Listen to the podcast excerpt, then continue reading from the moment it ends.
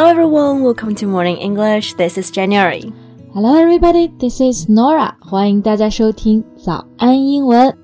Norah，我前两天听了你的课，讲的真的是太棒了。哎，你可不是要给我放什么彩虹屁了吧？The truth is, I don't really feel comfortable when someone compliments me. 就有的时候别人夸我的时候，我觉得会非常的尴尬。难为情是吧？对。Yeah, I guess many people feel the same way too. In fact, accepting a compliment is often much more harder than giving one. Exactly. 一般别人夸我的时候，我都会说没有没有，no no no. so, what are the other ways we can respond to compliments? 那今天我们就一起来看一看如何用英文来回应赞美呢？今天呢，给大家送个超棒的福利——早安英文会员课程的七天免费体验权限，只有十个名额哦。 同时呢，大家也可以加入早安英文的 Telegram 社群，来群里和我们一起交流。社群地址和七天会员的免费领取链接都放在评论区了，欢迎你来。哎，Nora，你有没有感觉我们中文当中一般回应赞美都会说哪里哪里，或者说没有没有？对，就是别人一夸你，你通常就会习惯性的否定一下。对，那其实呢，很多外国人也都是这样子的。In fact, many native English speakers have a really difficult time accepting a compliment. Really? Yeah, they often act really embarrassed. They don't know what to do and they say something that might disagree with your compliment. So, can you elaborate more on that? Sure. 比如说，在日常生活当中，你夸一个人衣服好看，you say something like, "I love your dress. It looks wonderful on you," or "That's a really nice shirt." Hmm. So, how would they like to respond to that?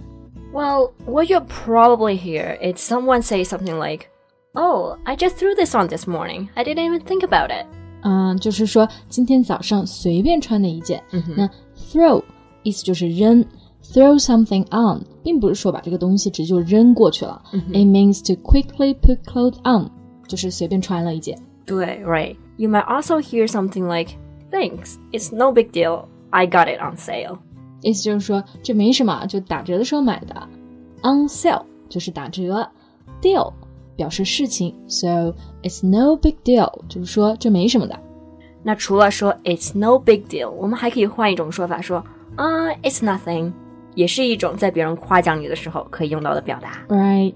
In this way, you kind of push the compliments away and even turning it into something negative. Right, you might hear this kind of response when you compliment a native speaker. 如果你听到别人对你的夸奖感觉到有些不好意思的话呢，you can also respond this way. Right. 不过我个人觉得啊，对一个夸奖最好的回应就是大大方方的去接受对方的赞美就好了。I think the most beautiful thing that can happen when we compliment somebody is they accept it，而且是要全心全意的接受，wholeheartedly。 所以最简单的回应方式呢，就直接说 Thank you 就好了。Right. When someone compliments you and you say thank you, it's so nice when people do that.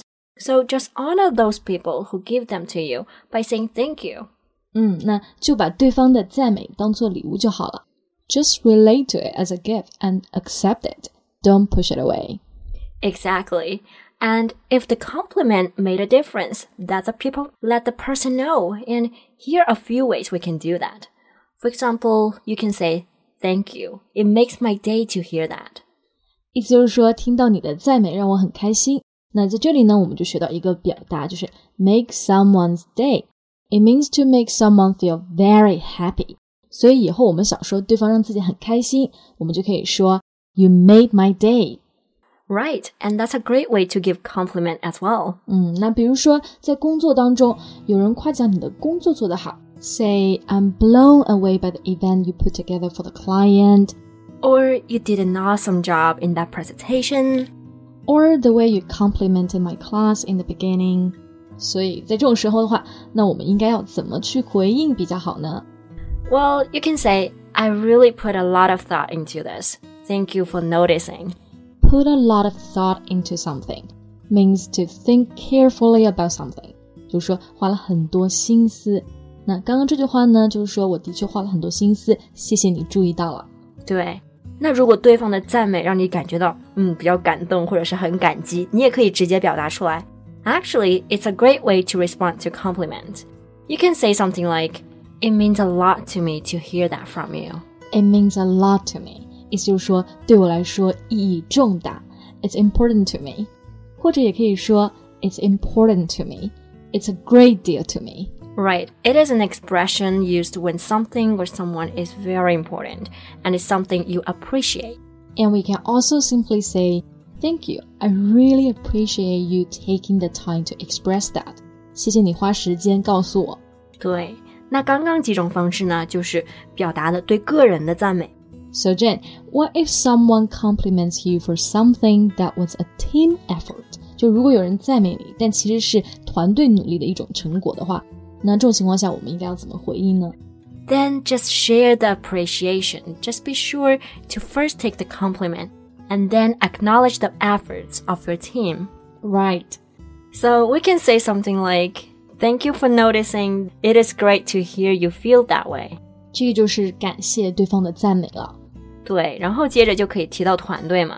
You can say something like, Everyone on our team has been working really hard on this over the last few weeks. I will share your feedback in our next meeting. 那这句话刚刚的意思就是说，团队里面的每一个人都很努力，我会在下一次的会议中转达你的反馈。Feedback 就是反馈的意思。那我们今天聊到的呢，就是如何回复别人的赞美。以后在被别人夸奖的时候，大大方方的接受就好啦。That's all for today's podcast. This is Norah. Thanks for listening. This is January. See you next time. Bye. 今天的节目就到这里了，大家别忘了去评论区领取我们的福利——早安英文会员课程的七天免费试听名额，只有十个，先到先得。